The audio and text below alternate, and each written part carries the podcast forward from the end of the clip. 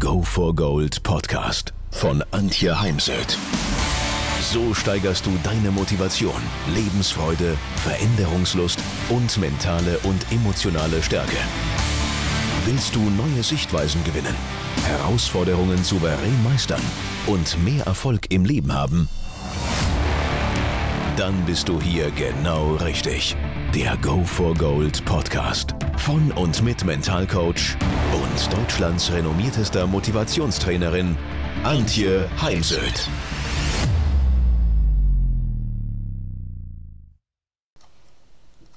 Heute möchte ich dir ein paar Gedanken mitgeben, wie du besser vorankommen kannst, wie du bessere Resultate erzeugen kannst in deinem Sport. Ohne Ziele kein Erfolg. Hm, Erfolg wird ja auch definiert als das Erreichen gesetzter Ziele. Wenn ich dann Sportler nach ihren Zielen frage, dann kommt ganz oft ein Ergebnisziel. Also zum Beispiel jetzt bei einer jungen Sportlerin, deutsche Meisterschaft, ich gewinne. Jetzt ist es nur so, dass wir Ergebnisse nur bedingt beeinflussen können. Es ist ja auch immer ein Quäntchen Glück dabei.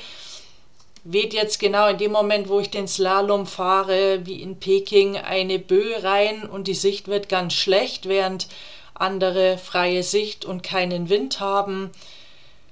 Es gäbe jetzt viele Beispiele wie diese. Was wir beeinflussen können, ist die Qualität des Trainings und unsere Handlungen und Prozesse. Und daher definiere ich viel, viel lieber Entwicklungsziele, Veränderungsziele, denn ich kann ja nur mein Bestmögliches geben und entweder es reicht dann oder es reicht eben nicht. Davon abgesehen bin ich immer für einen langfristigen Aufbau, um auch junge Sportler nicht zu verschleißen, um auch über einen längeren Zeitraum äh, gute Resultate erzielen zu können und nicht ja, einmal aufpoppen, einmal gewinnen und dann laufe ich, schwimme ich, reite ich nur noch hinterher. Daher schreibe dir bei deinen Zielen auf, wie möchtest du das erreichen, was du erreichen möchtest? Was brauchst du dafür in inneren und äußeren Ressourcen? Und welche To-Dos, welche konkreten Schritte gehst du, machst du, damit du diese Ziele erreichst, denn ohne ins Tun zu kommen, kommst du nirgends an. Und dann kannst du dich auf einer Skala von 0 bis 10 fragen, wie überzeugt bist du, dieses Ziel zu erreichen, wobei die 0 für gar nicht steht und die 10 für ich bin total überzeugt, dass ich mein Ziel erreiche. Und wenn du jetzt eben weniger hast, dann frag dich, wie komme ich von 4 auf 5, von 5 auf 6, von 6 auf 7 und so weiter. Schreib das alles auf, mach diese Aufgaben schriftlich, denn durch die Schriftlichkeit committest du dich.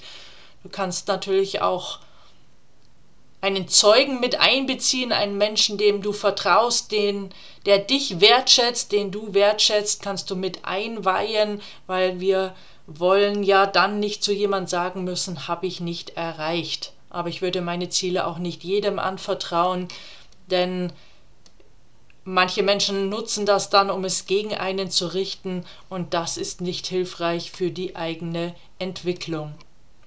Und dann ist es eben wichtig, dass du dich täglich fragst, was habe ich heute getan, das auf meine Ziele einzahlt? Dazu gehört manchmal auch die Entspannung und Regeneration, die Pausen, aber eben auch all das andere, was auf deiner Aufgabenliste, deiner To-Do-Liste draufsteht. Und es geht ja nicht um blinden Aktionismus, wie ich es dann manchmal im Amateur- und Freizeitbereich erlebe. Man hat zwar trainiert, aber man hat irgendwas trainiert. Und es war kein zielorientiertes Üben und Wiederholen zum Zweck von Leistungssteigerung. Das ist die Definition für Training, sondern wie gesagt, man konnte sich auf die Schulter klopfen und sagen, ja, ich war im Training, aber ob es jetzt zur Verbesserung beigetragen hat zur Zielerreichung, das sei dann in Frage gestellt. Daher setzt dir auch für jedes Training ein Ziel, damit du dich auch danach reflektieren kannst, was du heute für Fortschritte gemacht hast, was funktioniert hat und was eben nicht funktioniert hat, woran du dann weiter arbeiten darfst, eventuell auch noch weiteres Wissen brauchst, Austausch, Informationen, die dir fehlen oder auch über Bewegungsabläufe, die dir nicht ganz klar sind, nochmal Informationen beim Trainer holst, nochmal mit dem Trainer besprichst und abgleichst. Verzichte bei all dem im Sport immer wieder auf die Vergleiche mit anderen. Jeder geht in seinem Tempo seinen Weg. Der eine hat mehr oder weniger Talent, wobei Talent oftmals untergeordnet ist. Wer viel Talent hat und faul, wird seine Ziele nicht erreichen. Da ist mir dann doch lieber äh, jemand, der fleißig ist, der auch mal bereit ist, eine extra Einheit zu machen, denn der wird seine Ziele erreichen. Daher lohnt es sich gar nicht, immer wieder nach rechts und links zu schauen. Es gibt ja auch Sportarten wie zum Beispiel die Reiterei und ich komme nun mal aus der Reiterei, wo auch Geld eine Rolle spielt, wenn da jemand eben ein sehr teures, gutes Pferd hat und sehr guten Beritt.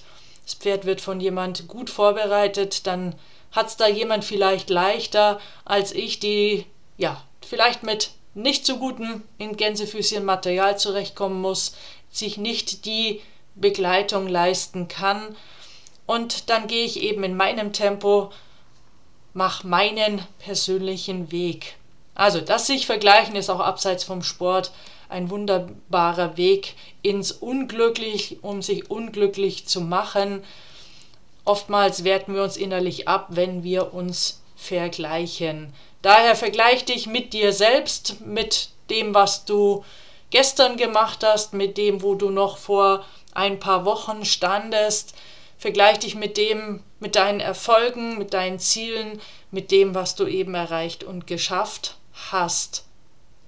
Das ist viel, viel effektiver und besser, als auf andere zu schauen. Und dann muss man ja auch sagen, manche sind einfach zum Beispiel von ihrer körperlichen Anlagen ein bisschen besser aufgestellt, haben es da ein bisschen leichter. Aber wie gesagt, mit Fleiß kann man vieles erreichen. Mir fallen da sofort Oliver Kahn und Per Mertesacker ein, die beide von sich sagen, dass sie talentfrei waren und sich das alles eben erarbeitet haben. Und ich kenne auch einige Top-Sportler, die ja, sehr, sehr lange gebraucht haben, bis ihr Stern am Sportlerhimmel aufgegangen ist, aber eben nie aufgegeben haben, nie aufgesteckt haben, sondern an sich geglaubt haben, immer weitergemacht haben und eines Tages ist es dann eben aufgegangen. Dabei ist wichtig, habe ich Jan Frodeno im Ohr, beziehungsweise ich habe sein Buch gelesen und er schreibt, dass die Dankbarkeit eins der Erfolgsfaktoren bei ihm seien er hätte dieses Thema mal bei einer Sportpsychologin kennengelernt. Daher, und auch das ist eine Übung, die ich jedem auch abseits des Sports empfehle, schreibe jeden Tag abends oder morgens auf, wofür du dankbar bist. Jetzt wurde ich dann heute in der Mental Coach Ausbildung gefragt, naja, aber wofür bin ich denn dankbar? Für das Wetter, für äußere Dinge oder für innere Dinge? Da würde ich mich jetzt nicht so sehr ähm, bremsen lassen. Das kann eine Mischung aus beidem sein. Also ich bin heute zum Beispiel dankbar für die für diese wundersch das wunderschöne Wetter, die Wärme.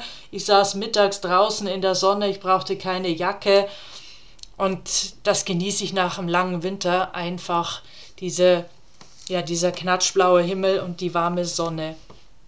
Dann war ich sehr dankbar für meine interessierte Gruppe, dass ich eben eine größere Ausbildungsgruppe habe, was ja in diesen Zeiten von Corona und Krieg nicht so ganz selbstverständlich ist. Und alle sind eben offen, wollen lernen, wollen sich selbst reflektieren und darüber freue ich mich. Genauso haben wir heute viel gelacht, vor allem in der Küche, ähm, vor allem die Mädels, die Frauen in der Gruppe und ich höre einfach gerne Menschen lachen. denn es tut uns allen gut. Wir lachen oftmals auch zu wenig, könnten wir uns von den Kindern abschauen, die lachen oft deutlich mehr. Und es gibt über 100 Studien, dass wenn wir uns in Dankbarkeit üben, dann sind wir resilienter und auch das brauchen wir ja im Sport. Wir sind innovativer, kreativer und auch das braucht es im Sport und wir sind produktiver und einfach erfolgreicher. Daher lohnt es sich, es kostet auch nichts, man braucht einfach nur ein bisschen Zeit und ich mache das daher gern auf dem Weg ins Bett. Da habe ich die Zeit und dann schlafe ich auch ganz ja, schlafe ich darüber ein. Und so wie man ja einschlaft, wacht man meist auch auf oder war die Qualität der Nacht. Daher hat das Dankbarkeitstagebuch abends für mich nochmal einen zusätzlichen Benefit. Und du weißt als Sportler, und das ist ja das, was zum Beispiel das Business vom Sport lernen kann, ist es extrem wichtig, die Entspannungs- und Regenerationszeiten zu planen, denn wer das nicht tut, der wird dann am Tag X never ever Top-Leistung bringen. Daher hol dir da ansonsten Hilfe, denn im Freizeit- und Amateurbereich fällt einem das oft ein bisschen schwerer, das einzuschätzen, was dazu auch nötig ist. Und dann noch ein Wunsch von mir an die vor allem Freizeit-Sportler. Ich erlebe immer wieder im Sportmentaltraining, dass mir dann junge Leute sagen, ich habe den Spaß am Sport verloren, ich bin ehrgeizig, ich mache auch Turniere, also ich bestreite Wettkämpfe, aber wenn ich ehrlich bin, wirklich Spaß macht es mir nicht mehr. Daher schreib dir nochmal auf, aus welchen Gründen machst du das, was du machst? Aus welchen Gründen dieser Sport? Denn ich habe auch immer mal wieder Kinder bei mir, die machen anfangs zwei Sportarten, Fußball und Tennis zum Beispiel. Und wieso habe ich mich dann irgendwann für zum Beispiel Tennis entschieden? Und aus welchen Gründen gehe ich aufs Turnier, auf Wettkämpfe?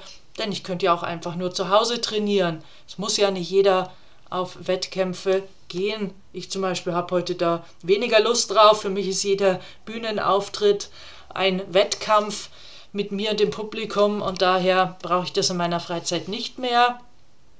Und dann überleg dir, was genau macht dir Spaß im Training, Spaß an deinem Sport, Spaß an Wettkämpfen.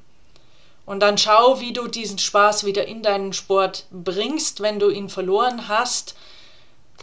Ich habe da eine Kundin im Kopf, eine Reiterin, die ihr Pferd ihrer Trainerin zur Verfügung gestellt hatte. Die Trainerin hat ihr dafür ein älteres Lehrpferd zur Verfügung gestellt. Dieser durfte aber nicht mehr ins Gelände geritten werden. Das war aber genau das, was ihr Spaß gemacht hat. Und nachdem ich ja selber Reiterin bin, wusste ich darum, dass es dem Pferd, ihrem eigenen Pferd nicht schadet, wenn sie es zusätzlich nochmal ins Gelände reitet das, was ihr eben Spaß macht. Und am nächsten Tag hat sie mir dann ein Foto geschickt, wie sie eben mit Pferd und Hund im Gelände unterwegs ist.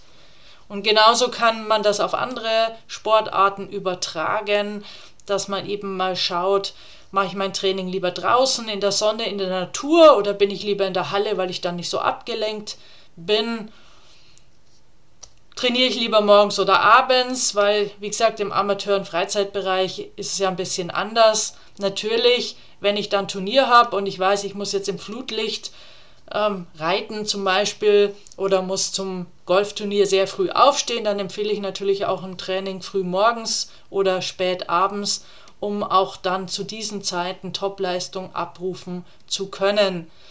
Aber es gibt da ja auch Zeiten zwischen den Wettkampfzeiten, zwischen den Saisons, also zum Beispiel jetzt im Reitsport geht es langsam wieder los, auch im Golfsport wird es dann so im April, Mai wieder losgehen.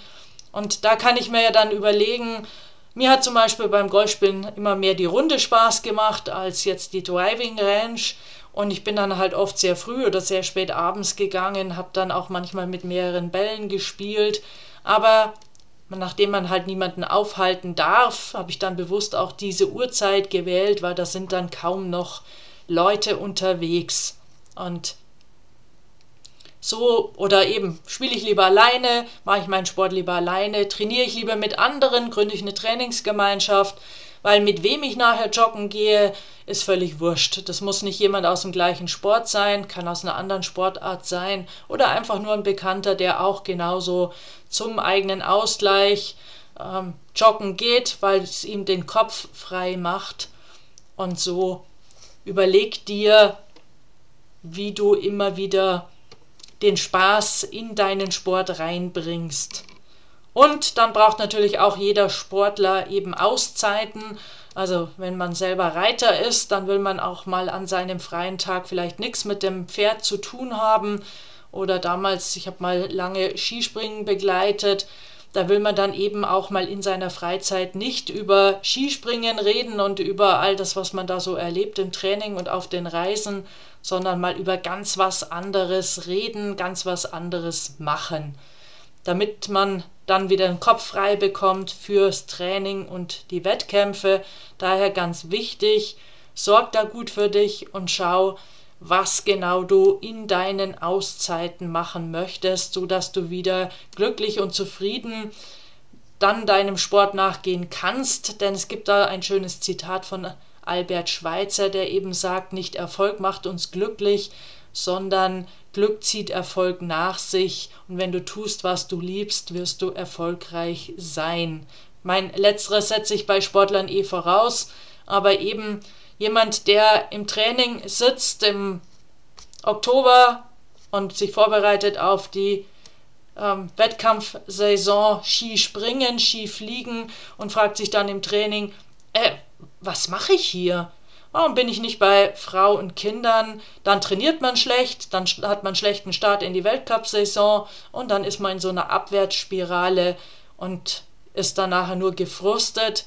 Daher finde ich es immer ganz, ganz wichtig, dass man auch abseits vom Sport Dinge macht, die einem eine gewisse Ausgeglichenheit geben, die einen glücklich machen, denn das bedingt sich ja alles gegenseitig.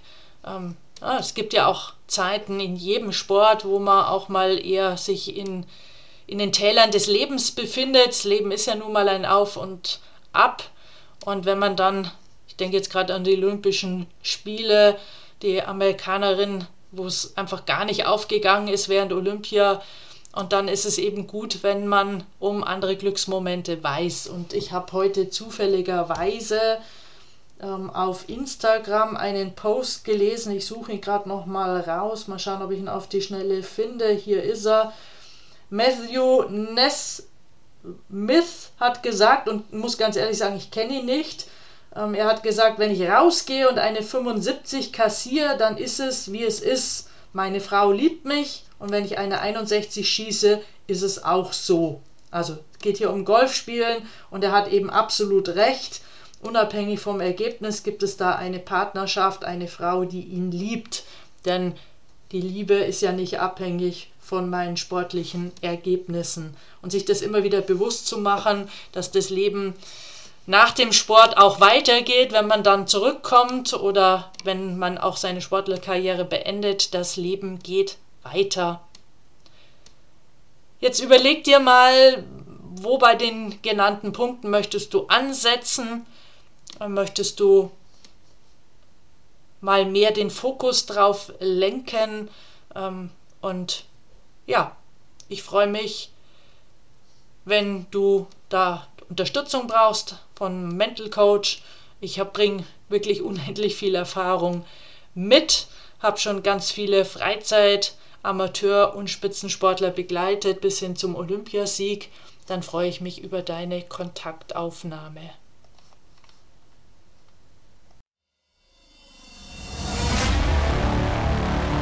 Wenn ihr mehr wissen wollt, dann geht auf www.heimsöd-academy.com bzw. www.antje-heimsöd.com. Dort findet ihr auf den Blogs viele spannende Artikel zu den Themen Motivation, Erfolg, mentale Stärke und Frauenpower. Und viele weitere Unternehmertipps. Denkt immer daran, wer will, findet Wege. Wer nicht will, findet Gründe. Ciao und bis bald, eure Antje Heimsöd.